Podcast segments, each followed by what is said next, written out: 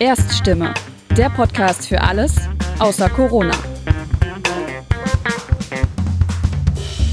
Hallo zu dieser fünften Folge Erststimme, in der es wie versprochen um das Thema internationale Sicherheit gehen wird.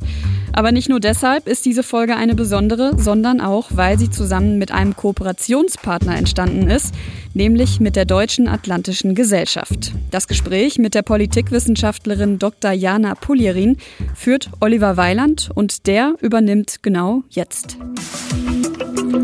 Ich begrüße Sie herzlich zu unserem heutigen Atlantic Talk. Ich bin Oliver Weiland, Ihr Host und Moderator in diesem Kooperationspodcast. Diese Folge 14 des Atlantic Talks der Deutschen Atlantischen Gesellschaft ist nämlich gleichzeitig Teil der Podcast-Reihe Erststimme der Konrad-Adenauer-Stiftung. Wir freuen uns über den erweiterten Kreis von Interessierten und natürlich auch über Kommentare und Diskussionsbeiträge auf den entsprechenden Seiten dieser beiden Partner und ihrer Social-Media-Kanäle. Ein sicherheitspolitischer Podcast ist kein Kinderteller. Wir sprechen über nukleare Strategien, wir sprechen über Atomwaffen und wir halten es jetzt auch für wichtig, weil sich die strategischen Konzepte der Großmächte sehr grundsätzlich verändern. Die Weiterentwicklung kleiner, in Regionalkonflikten einzusetzender nuklearer Erstschlagswaffen hat das Konzept der Abschreckung durch Totalvernichtung weitgehend abgelöst.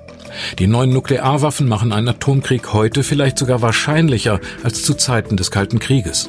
Welche strategischen, welche politischen Konsequenzen sind daraus für Deutschland, die EU, die NATO abzuleiten, zumal wichtige Abrüstungsverträge auslaufen oder gekündigt sind? Auch der vor 50 Jahren geschlossene Atomwaffensperrvertrag droht an Kraft zu verlieren, weil Kontrollvorgänge von wichtigen Atommächten unterlaufen werden.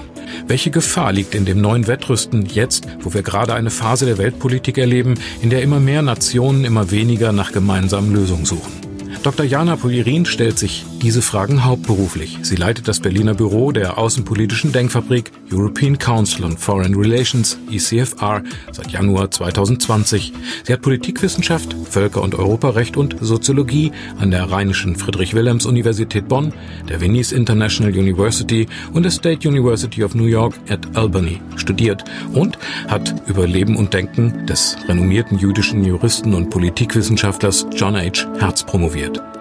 Deutsche und europäische Außen- und Sicherheitspolitik, aber auch die Rolle Deutschlands in den transatlantischen Beziehungen sind die Kernthemen der Politikwissenschaftlerin und ICFA-Direktorin. Herzlich willkommen, Dr. Jana Polierin, und herzlichen Dank, dass Sie bei diesem Gemeinschaftspodcast mitmachen. Sehr gerne. Wir können darüber reden, wie es ist, sich als Frau in dieser tendenziell männerdominierten sicherheitspolitischen Szene zu behaupten. Wir können aber auch flugs darauf verweisen, dass wir schließlich eine Verteidigungsministerin haben, sie das Amt von ihrer Vorgängerin schon übernommen hat, die jetzt Kommissionspräsidentin ist und sagen, das ist eigentlich um. Sie hätten jetzt die Wahl. Frau Polirin. Wollen wir Dr. Jana Polirin, die Sicherheitsexpertin und ihre Erfahrung im Geschlechterkampf, damit einsteigen oder lieber B mit nuklearer Abschreckung und Sicherheitsstrategie im Wandel? Also ich bin ja immer dafür, Probleme klar zu benennen. Deswegen lassen Sie uns ruhig noch über Punkt A sprechen. Gerne. Also ich glaube, Generell muss man erstmal sagen, dass sich die Situation in den letzten Jahren tatsächlich ziemlich verbessert hat. Ich habe wahnsinnig tolle, informierte Kolleginnen, die auch sehr präsent sind, die in den Medien sind, die auf Konferenzen sind. Aber das ist äh, eine Entwicklung auch der letzten Jahre. So die Generation vor mir noch, da konnte man die wirklich noch mit der Lupe suchen, die weiblichen Teilnehmerinnen. Und auch jetzt noch sind wir ganz oft bei sicherheitspolitischen Konferenzen in der Minderheit und gucken so auf Heerscharen von Männern über 50. Und ja es ist einfach, also ich möchte das auch gar nicht überdramatisieren. Wir müssen da auch gar nicht lange drüber reden. Aber ein Teil meiner ehrenamtlichen Tätigkeit ist die Arbeit für Women in International Security. Und ich möchte einfach die Gelegenheit nutzen, dafür eine Lanze zu brechen. Es mhm. ist ein Verein, der sich dafür einsetzt, Frauen in der Sicherheitspolitik sichtbarer zu machen und sie untereinander zu vernetzen. Und ich glaube, unsere Arbeit ist eben immer noch dringend notwendig. Es ist immer noch sehr männerdominiert und oftmals hat man auch so den ein oder anderen freundschaftlichen Hinweis, den man so bekommt von, von, von älteren männlichen Teilnehmern. Aber man bekommt auch ganz viel Zuspruch und Unterstützung. Also ich glaube, die Situation ist schon besser geworden. Ich frage mich, warum dieses Thema nukleare Strategien, Atom eigentlich insgesamt so ein bisschen zurückgefallen ist. Klima, Migration, Corona, soziale Gerechtigkeit sind im Verhältnis zu, ich sag mal, den 80er Jahren, als der NATO-Doppelbeschluss war, die größte Demonstration der Geschichte der Bundesrepublik, doch ziemlich weit zurückgefallen. Woran liegt das? Also ich glaube, das hat mehrere Ursachen, aber ähm, eine ganz zentrale Ursache ist, glaube ich, dass uns die Bedrohung durch Nuklearwaffen nicht mehr so vor Augen steht wie noch in Zeiten des Kalten Krieges, ähm, dass die Erinnerungen an die Atombombenabwürfe über Japan natürlich inzwischen verblasst sind, aber auch die äh, Ereignisse wie die Kuba-Krise einfach nicht mehr so präsent sind und dass die Debatte über Nuklearwaffen ja in der Öffentlichkeit dementsprechend sehr, sehr wenig mhm. eigentlich stattfindet. Ja. Ich meine, es hat ja auch eine ganze Menge positive Entwicklungen gegeben. Wir hatten in der Zeit des Kalten Krieges äh, als Maximalstand 70.000 Atomwaffen. Heute sind es noch 14.000. Das ist ein Abrüstungserfolg, muss man ja klar sehen. Und es gibt den Atomwaffensperrvertrag seit 50 Jahren. Da sind 191 der 195 Staaten Mitglieder und haben sich verpflichtet, auch die restlichen Atomwaffen komplett abzubauen oder eben sie nicht zu verbreiten. Der sogenannte NVV, der Nichtverbreitungsvertrag.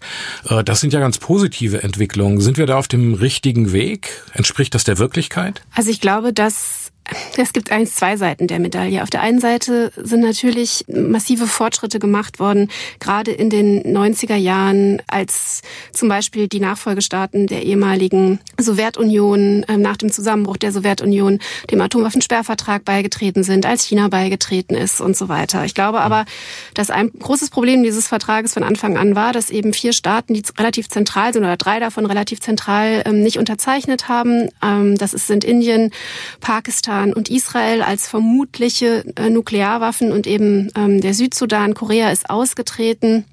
Also ich glaube, dass das ist ein Problem, dass der Vertrag eben nicht alle Nuklearstaaten umfasst und dann auch, dass sich einfach das internationale Klima so massiv verändert hat. Also ich würde sagen, für mich das, wo es sichtbar geworden ist, eigentlich 2014 mit der russischen Annexion der Krim, sind Verschiebungen sichtbar geworden, die sich vorher schon abgezeichnet haben, die wir aber so nicht gesehen haben und wo man jetzt eben, glaube ich, in einem ganz anderen Zeitalter ist, wo sich eben diese Konkurrenz der Großmächte verschärft, ja. wo Abrüstungsverträge gekündigt werden, wo multilaterale Systeme unter Druck geraten, was es einfach ungleich schwerer macht und, und eben diese Bemühungen um Rüstungskontrolle sehr negativ beeinflussen. Es ist nicht mehr so hoch auf der Agenda auch der großen Mächte wie im Kalten Krieg.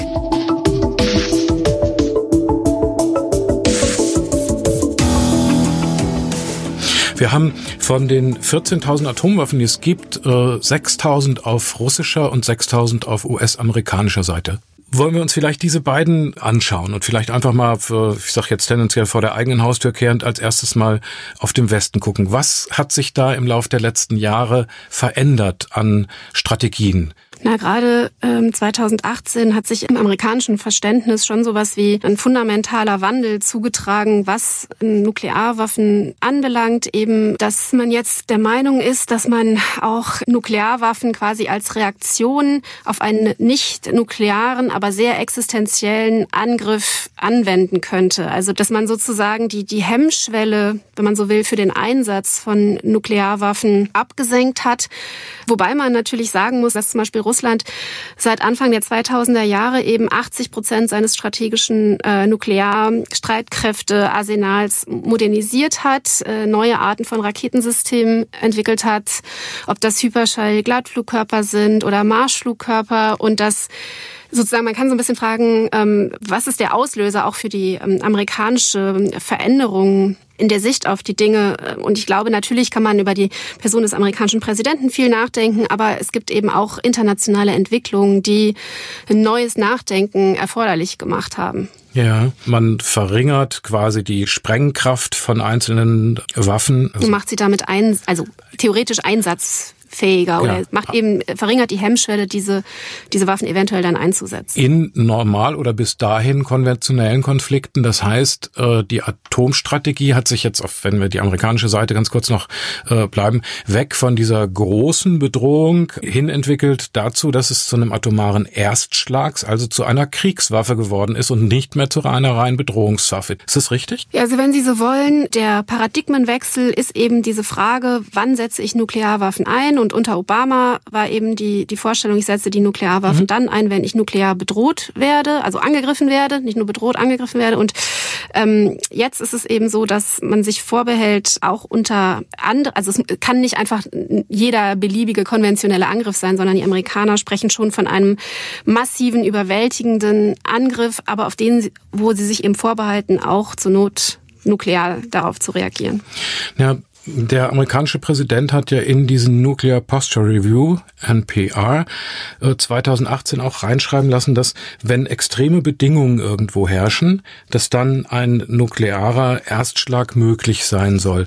Jetzt haben sich ja im Juni die NATO-Verteidigungsministerinnen und Minister getroffen. Wie verhält sich das US-amerikanische Strategiemodell zu dem, was die NATO inklusive der Europäer auch dann beschlossen hat?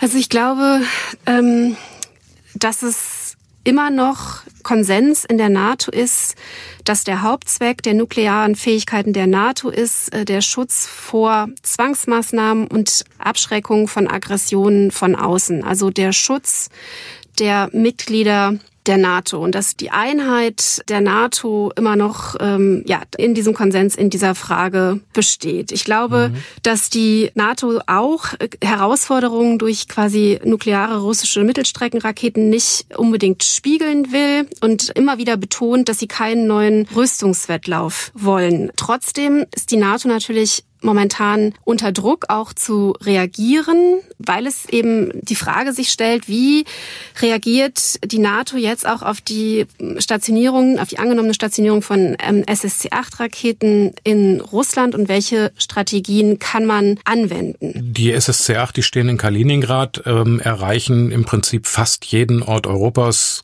Das ist äh, ja auch der Punkt, wo man sagt, äh, da haben die Russen eigentlich die Verträge, die bestehenden Verträge unter laufen. Genau, das ist das, was also die, nicht nur die Amerikaner sagen, sondern die NATO als solches. Die, die europäischen NATO-Mitglieder haben sich dem angeschlossen.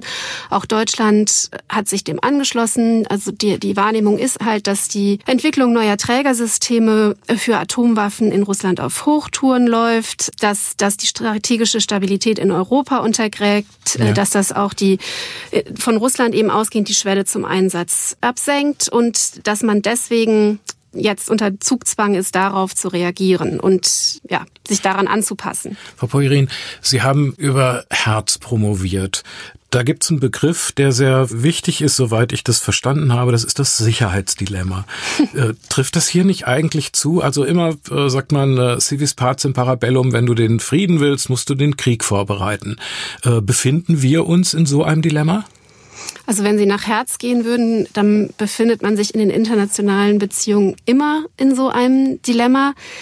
Ich glaube, was, ja, was momentan eben relativ deutlich ist, ist, dass vielleicht nicht nur der russische Präsident Putin, aber auch ähm, eben sein Atomwaffenarsenal als Manifestation seines Großmachtsanspruchs sieht. Und ich glaube, das ist bei dem amerikanischen Präsidenten Trump eigentlich auch so. Also, dass man quasi in einer auf Konkurrenz angelegten internationalen Arena auf der Siegerseite stehen will und das das ist für mich irgendwie der fundamentale Wandel, dass man eben wieder darüber nachdenkt, welche Rolle Atomwaffen dabei spielen können. Und ich würde es aber, ich weiß es, von, von den Zahlen her macht es Sinn, dass wir jetzt über Russland und die USA hauptsächlich reden. Aber ich finde, ein großes Problem eben ist nicht nur das, sondern dass eben China als neuer Akteur auch hereinkommt, dass da auch massive äh, Aufrüstung stattfindet, nicht nur in China, auch in Indien und Pakistan und in, gerade in diesem Dreieck auch äh, dieser Länder auch ein großes Spannungsverhältnis ja. herrscht und dass man eben also die bilateralen Abkommen zwischen Russland und den USA sind ja sehr unter Druck und äh, das ist bedauerlich und ich bin auch dafür, dass man jetzt unbedingt New Start erneuern sollte. Aber gleichwohl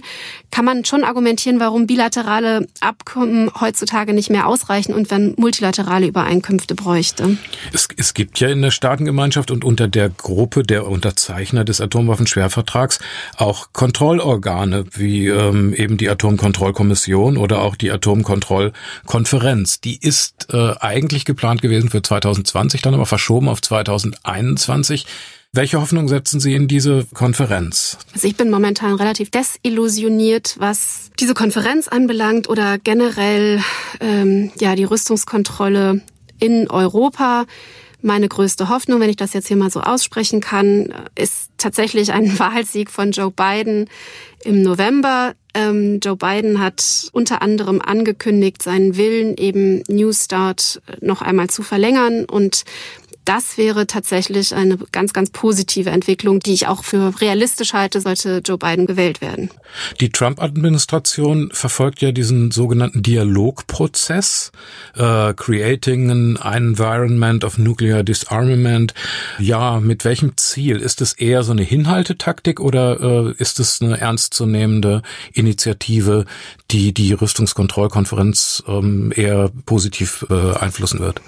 Ich würde der Trump-Administration jetzt nicht unterstellen, dass sie keine ehrenhaften Ziele verfolgt. Ich glaube, es geht für die USA aber tatsächlich auch massiv darum, das ist nicht nur ein vorgehaltenes Argument, sondern ein tatsächliches Argument, dass man China einbinden muss. Ähm, das ist aber tatsächlich auch für Russland ein zentrales Thema, weil auch Russland war ja mit dem INF unzufrieden, weil China im Prinzip genau in dem Waffenspektrum dann aktiv geworden ist, wo Russland durch den INF die Hände gebunden waren und hat halt genau in dem Waffenspektrum aufgerüstet. Und ich glaube, dass man eben tatsächlich neue Wege in der Rüstungskontrolle gehen muss. Das setzt natürlich voraus, dass die hauptsächlichen Akteure auch wirklich einen Willen haben, Kompromisse zu machen. Und da sind wir noch nicht ganz da, wo wir vielleicht äh, in den späten 80er Jahren waren.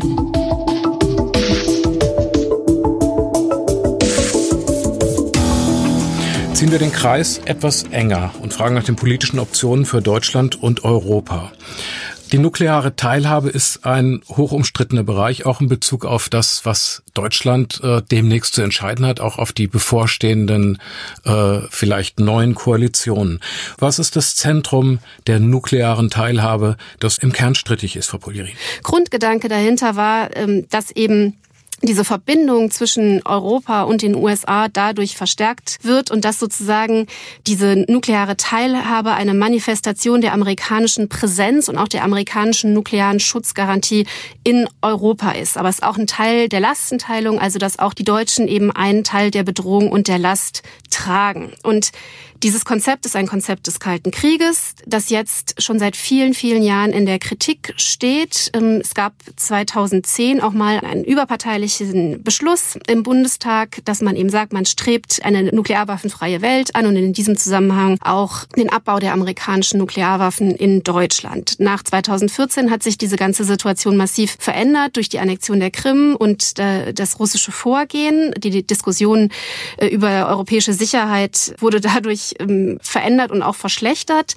Und man hat eine Weile jetzt nicht mehr über nukleare Teilhabe gesprochen und jetzt ist es, glaube ich, so, dass immer noch bei den Grünen und jetzt wieder in Teilen der SPD der Wunsch laut wurde, darüber nochmal zu diskutieren. Das ist momentan eben deswegen ganz aktuell, weil es eine Beschaffungsfrage gibt, also welche Flugzeuge beschaffen die Deutschen, weil der Tornado, das ist das äh, System, was diese Nuklearwaffen bislang hätte transportieren können, ist mittlerweile so alt, dass man ihn ersetzen muss. Und in dieser ganzen Beschaffungsfrage gibt es eben die Frage, ähm, welches Flugzeug kauft man? Und da gab es eine deutsch-französische Argumentation, dass man sagt, äh, wir müssen jetzt europäische Lösungen, also den Eurofighter kaufen, um danach mit den Franzosen zusammen das FCAS-Projekt umzusetzen. Oder es gibt die Überlegung, amerikanische Lösungen zu kaufen. Dann gab es äh, die Überlegung, eine F-35 zu kaufen. Dann gab es Mischvarianten und so eine wird es jetzt wohl auch werden. Und Annegret Kamm-Karrenbauer hat sich dafür ausgesprochen, dass wir jetzt in Teilen die F-18 beschaffen und eben in dieser nuklearen Teilhabe drin bleiben. Genau, das Vielleicht war die, die, An die Ankündigung, 40 F-18 kaufen zu wollen. Ne? Genau, und damit auch, also man muss auch sagen, in unserem Koalitionsvertrag, dem jetzt aktuell gültigen, ist die nukleare Teilhabe auch noch drin, also das Bekenntnis zur nuklearen Teilhabe.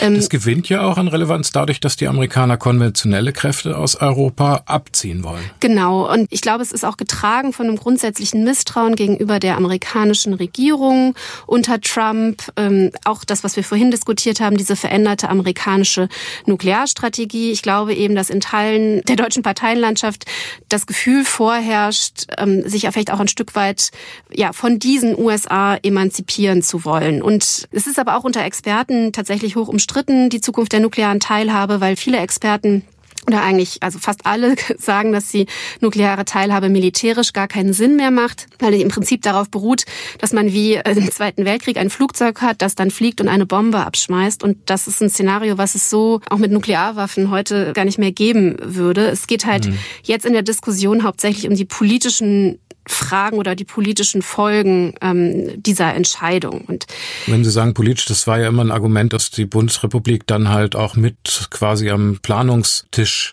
der NATO sitzt, wenn sie weiter die nukleare Teilhabe so realisiert, anstatt auszusteigen. Genau, also man hat argumentiert, ähm, dass der Einfluss auf die Nuklearstrategie der NATO in der nationalen Planungsgruppe dadurch stärker ist. Von Gegnern dieses Arguments wird immer wieder angeführt, dass es auch andere Staaten gibt, die in dieser Planungsgruppe sind und die auch nach wie vor den gleichen Einfluss haben. Also dass man diesen vergrößerten Einfluss nicht wirklich festmachen kann. Das ist also umstritten unter Experten. Für mich persönlich der entscheidendste Faktor dabei ist äh, die Diskussion, die ich in Mittel- und Osteuropa sehe, ähm, wo es tatsächlich eine große Sorge davor gibt, dass Deutschland aus der nuklearen Teilhabe aussteigt, ähm, weil das eben als Schwächung der Abschreckung verstanden wird. Es geht dabei tatsächlich gar nicht so sehr um diese militärische Einsatzbereitschaft, sondern um den politischen Willen. Ähm, es geht um die Einheit der NATO und die Geschlossenheit, äh, hinter diesem Abschreckungskonzept zu stehen. Und da gibt es eben von unseren Partnern und Verbündeten in Mittel- und Osteuropa wirklich eine Sorge, dass Deutschland jetzt einen Sonderweg geht. Weil, das müsste man auch sagen, wenn Deutschland sich entscheiden würde, auszusteigen, einsteigen, kann man schon davon ausgehen, dass Länder wie die Niederlande dem folgen würden. Also Deutschland ist sozusagen der Leuchtturm oder das Vorbild da ja. und hat da auch eine besondere Rolle. Polen hat ein sehr enges Verhältnis zu den Vereinigten Staaten aufgebaut. Die letzten Jahre hat auch signalisiert, dass sie sich freuen würden, wenn die aus Deutschland äh, abgezogenen äh, Soldaten und das entsprechende Material nach Polen verlegt würden. Hätte Polen auch ein Interesse im Falle des Austritts Deutschlands aus der nuklearen Teilhabe da an diese Stelle zu treten? Ja, Sie haben das immer wieder in der Debatte mal aufgebracht ähm, und angeboten. Das ist ein Szenario, was, was man denken könnte. Was aber natürlich zum Beispiel aus deutscher Sicht schwierig ist, weil das ja auf jeden Fall für Russland schon ein Szenario wäre, was auf jeden Fall von russischer Seite Reaktionen hervorrufen würde. Es wäre ja auch, Entschuldigung, wenn ich unterbreche, es wäre ja auch ein klarer Bruch äh, der NATO-Russland-Grundakte, ne? Ja, also darüber gibt's auch eine längliche Diskussion. Aus Polen und auch anderen ähm, mittel- und osteuropäischen Staaten hört man immer wieder, dass diese NATO-Russland-Grundakte ohnehin obsolet ist, weil Russland die ähm, in vielerlei Hinsicht im Prinzip seit mindestens 2008, wenn nicht schon früher, permanent verletzt und dass deswegen man sich vielleicht daran auch nicht mehr so gebunden sehen würde. Mhm. Also, also ich, ich glaube immer noch, dass der Westen gut daran tut, sich darauf zu berufen, aber ähm, dieses Argument steht auch ein bisschen ich, auf schwachen Füßen, weil es ja tatsächlich so ist, dass Russland diese NATO-Russland-Grundakte permanent unterwandert. Ja. Gut, ist immer so eine Frage, ob man nicht trotzdem Vertrag kündigen müsste. Äh, ist das überhaupt denkbar bei der Grundakte? Also ich glaube, es politisch kann ich mir das jetzt, also kann ich mir das nicht vorstellen. Ja. Also auch wenn sich die Situation gerade sehr verschärft, aber also Stichwort Nord Stream und, ja. und aber ähm, das glaube ich nicht. Wenn man über die NATO redet, finde ich immer auch wichtig, dass es ja schon von der NATO 2014 diese Strategie ähm, gab. Natürlich ähm, geht es um um Abschreckung und Verteidigungsfähigkeit, aber es geht natürlich auch um Dialog. Und der Dialog mit Russland ist der NATO ja immer sehr wichtig gewesen. Und ich würde auch sagen, dass, dass es nach wie vor so ist, dass es dieses Bekenntnis der NATO zu diesem Dialog gibt. Wir haben noch gar nicht gesprochen über Frankreich. Ist, äh, wie, wie bewerten Sie das? Äh, der französische Präsident Macron hat ja auch einen Nukleardialog angeregt, hat Verteidigungsministerinnen und Verteidigungsminister aus der Europäischen Union im Frühling nach Paris Paris eingeladen. In welchem Fall würde das nochmal relevanter werden? Setzt das den Rückzug der Vereinigten Staaten inklusive ihrer Nuklearwaffen voraus, dass äh, zum Beispiel Deutschland an der Stelle sich stärker engagieren würde? Also es kommt ein bisschen darauf an, worüber wir sprechen. Diese Diskussion ist insbesondere hochgekommen nach der Wahl von Donald Trump zum amerikanischen Präsidenten, wo ähm, dann die Frage war, na wie sicher ist denn noch ähm, die amerikanische Schutzgarantie in der NATO? Der amerikanische Präsident hat ja in der Vergangenheit auch mehrfach Artikel 5 5 in Frage gestellt. Und da gab es ähm, einige Spekulationen darüber, ob es nicht notwendig ist, ähm, in so einem Fall, quasi sollte der amerikanische Schutzschirm wegfallen und damit auch die Idee der, der nuklearen Teilhabe in der NATO unterwandert werden, bräuchten wir dann nicht so eine Art Ersatz oder ein europäisches Modell. Und da gab es eben oft Überlegungen, welche Rolle konnten die französischen Nuklearwaffen spielen, auch welche Rolle konnten die britischen Nuklearwaffen spielen. Und ähm, es gibt auch ein Gutachten des Bundestages, ob das möglich ist oder nicht. Ich glaube, dass es unter gewissen Bedingungen schon möglich wäre. Eine der Gretchenfragen ist dann halt immer, wer sozusagen die Kontrolle hat über das Atomwaffenarsenal. Und das ist äh, in diesem Fall Frankreich. Und es steht auch nicht unbedingt zu erwarten, dass Frankreich das aufgeben würde, ähm, wie auch die USA uns ja auch nicht übergeben haben, die Entscheidung ähm, über den Einsatz ihrer Atomstreitkräfte. Ich glaube, dass dieser Dialog der Europäer trotzdem sinnvoll ist, weil man sich ja schon die Frage stellen muss, wie man europäische Sicherheit langfristig organisiert für ein Szenario, wenn die Amerikaner sich immer weiter zurückziehen. Das ist ja nicht ausgeschlossen. Und ich glaube, dass dieser Dialog wichtig ist, aber ich glaube, dass es immer noch auch ein gewisses Tabu gibt ja. und auch zu Recht. Äh, es gab ja auch Veröffentlichungen über die, die Spekulation, brauchen wir nicht eine deutsche Bombe? Ähm, und ich glaube, dass es in der Bundesregierung eine klare Präferenz ist, das innerhalb der NATO und eigentlich auch mit den Amerikanern zusammen zu organisieren. Russland hat ja an diesem alten Modell des ähm, Aufrüstens, Aufrüstens, Aufrüstens insofern auch nicht einfach nur festgehalten oder das weitergemacht, als viel günstigere Methoden eingesetzt werden. Also alles, was in Richtung äh, Cyber geht und Desinformationen. In welchem Verhältnis steht es eigentlich gedanklich zu der Bedeutung der nuklearen Strategien? Also die Bedeutung der Nuklearwaffen hat, glaube ich, in der Vergangenheit tatsächlich abgenommen. Das heißt nicht, dass sie ähm, weniger gefährlich sind oder dass sie äh, eine weniger zerstörerische Wirkung haben. Das haben sie natürlich immer noch, aber mittlerweile sind konventionelle Waffen teilweise sozusagen ähnlich gefährlich oder militärische Fähigkeiten im Weltraum zum Beispiel sind eine Bedrohung. Es gibt, wie Sie gesagt haben, es gibt Cybermöglichkeiten. Ähm, und andere Waffen haben mittlerweile eine ähnlich zerstörerische Wirkung oder können auch anders eingesetzt werden. Und ich glaube aber, dass es eben insbesondere für Russland das Atomwaffenarsenal immer noch sehr zentral ist, weil äh, die Russen eben auch schon früh quasi so damit geflirtet haben, dass man die doch vielleicht auch in regionalen Konflikten taktische Nuklearwaffen einsetzen könnte und sie damit natürlich eine unheimliche Bedrohung aussenden.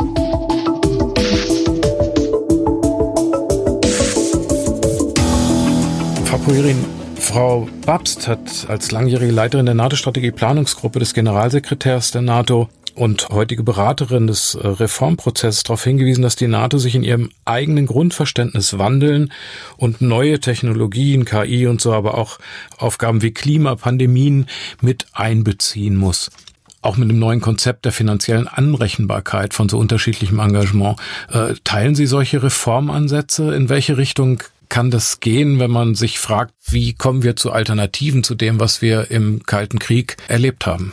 Also die Diskussion, welche Rolle sollte die NATO spielen, ist ja im Prinzip seit Ende des Kalten Krieges eine immer weitergehende. Es gibt ja schon ganz viele neue Bedrohungen, wo die NATO sich positioniert hat oder neue Referate, Zuständigkeiten geschaffen hat, sei es der Bereich ähm, Energie zum Beispiel oder auch der Bereich hybride Bedrohungen. Ich glaube, es ist auch wichtig, dass man die NATO natürlich modernisiert und anpasst, aber gleichzeitig nicht überfrachtet. Es gibt manchmal auch so ähm, Tendenzen oder Überlegungen, dass man, also Stichwort globale NATO gab es mal, was wir vor einigen mhm. Jahren diskutiert haben, dass man quasi die NATO für alles verantwortlich macht. Und das halte ich eigentlich für einen Fehler. Ich finde, ähm, dass man die NATO auf ihre quasi Grundbestimmungen eigentlich ganz gut ähm, reduzieren kann. Und zum Beispiel, was jetzt Hybrid angeht oder Cyber, da wäre es mir zum Beispiel persönlich wichtiger, dass man ähm, über Synergien nachdenkt, auch mit dem, was die Europäische Union leisten kann. Also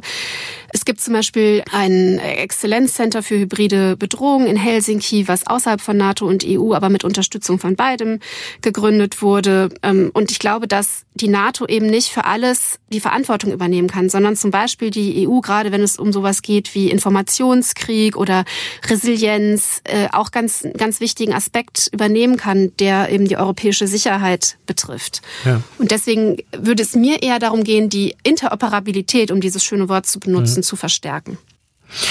Es gab so viele hoffnungsstiftende Ansätze in den letzten Jahrzehnten.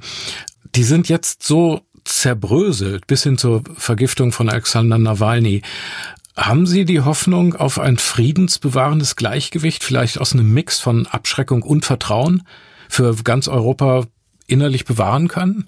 Bei allen Ihren strategischen Überlegungen, die Sie treffen in Ihrer Arbeit?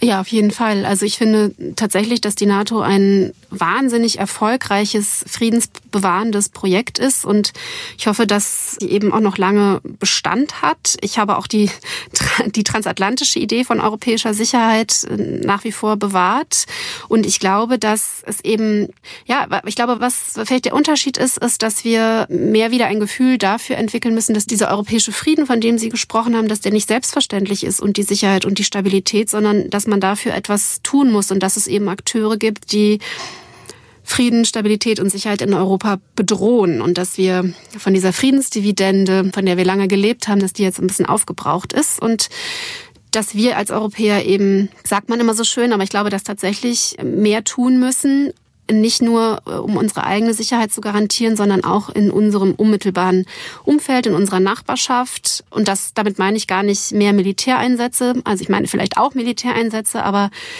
dass wir nochmal neu nachdenken über äh, Krisenprävention, wo wir früher einsetzen und dass wir ein umfassendes Konzept entwickeln, aber dass wir einfach den Fokus auch wieder viel mehr auf diese Themen Sicherheit in Europa und Verteidigung Europas lenken müssen. Und den Dialog mit Russland dafür stärker suchen, immer weiter, trotz dieser Verwerfungen? Ach, wissen Sie, ich finde, ich glaube, wenn man mal zählen würde, wie oft in den letzten, naja, sechs Jahren seit der Krim-Annexion mit Russland gesprochen würde, ich glaube, da muss man sich nichts vorwerfen. Ähm, es das heißt immer, wir brauchen einen Dialog mit Russland. Also in der Welt, in der ich mich bewege, findet der schon auch ständig statt. Also Frau Merkel telefoniert ja mit Herrn Putin, hat ja auch zum Beispiel mit Herrn Putin ähm, gesprochen äh, über Belarus äh, und, und, und Vorschläge gemacht. Ich glaube nicht daran, dieses dieses Mantra, wir brauchen Dialog mit Russland. Ich finde, man muss schon auch mal betonen, dass Russland in den letzten Jahren auch stark der Verursacher von Krisen war, über die wir dann sprechen müssen. Also in Syrien zum Beispiel oder eben auch in der Ukraine oder jetzt mit Nawalny oder vorher Skripal, aber auch mit, mit der Unterstützung von Lukaschenka in Belarus. Also für mich ist tatsächlich, also da werde ich wahrscheinlich Hörerinnen und Hörer verschrecken, aber für mich ist Russland sehr oft der Verursacher von Krisen, mit, wo man dann möchte, dass man mit Russland darüber redet und wo man nicht darüber reden müsste, wenn Russland nicht in erster Linie aktiv geworden wäre. Frau Dr. Jana Polirin, ich danke Ihnen herzlich, dass Sie sich die Zeit genommen haben und für Ihre Expertise zu diesem vielschichtigen Thema. Danke auch im Namen der Konrad-Adenauer-Stiftung und der Deutschen Atlantischen Gesellschaft, die diese Episode parallel in ihren Podcasts Erststimme und Atlantic Talk veröffentlichen. Alles Gute für Sie, bleiben Sie gesund und sicher. Vielen Dank, das gleiche gilt für Sie. Tschüss. Bis dahin, tschüss, danke. Das war die fünfte Folge Erststimme und auch wir sagen noch einmal Danke an Oliver Weiland und die Deutsche Atlantische Gesellschaft für die Zusammenarbeit und natürlich auch ein Dank an Dr. Jana Polierin. Auch in der nächsten Woche wird es hier im Podcast um das Thema Sicherheit gehen, aber ich kann Ihnen schon jetzt sagen, dass es dann vermutlich deutlich persönlicher werden wird. Ich spreche nämlich mit dem parlamentarischen Staatssekretär im Bundesverteidigungsministerium Dr. Peter Tauber. Ein Mensch, der über viele Jahre in der politischen Öffentlichkeit stand, dort auch immer noch steht, viele Jahre unter Hochdruck gearbeitet hat, bis ihn dann eine Krankheit aus der Bahn geworfen hat. Darüber werde ich mit ihm sprechen, aber natürlich wird es auch um das Thema Sicherheit, vor allem um die Bundeswehr gehen. Ich freue mich, wenn Sie auch dann wieder zuhören und wünsche Ihnen bis dahin eine gute Zeit.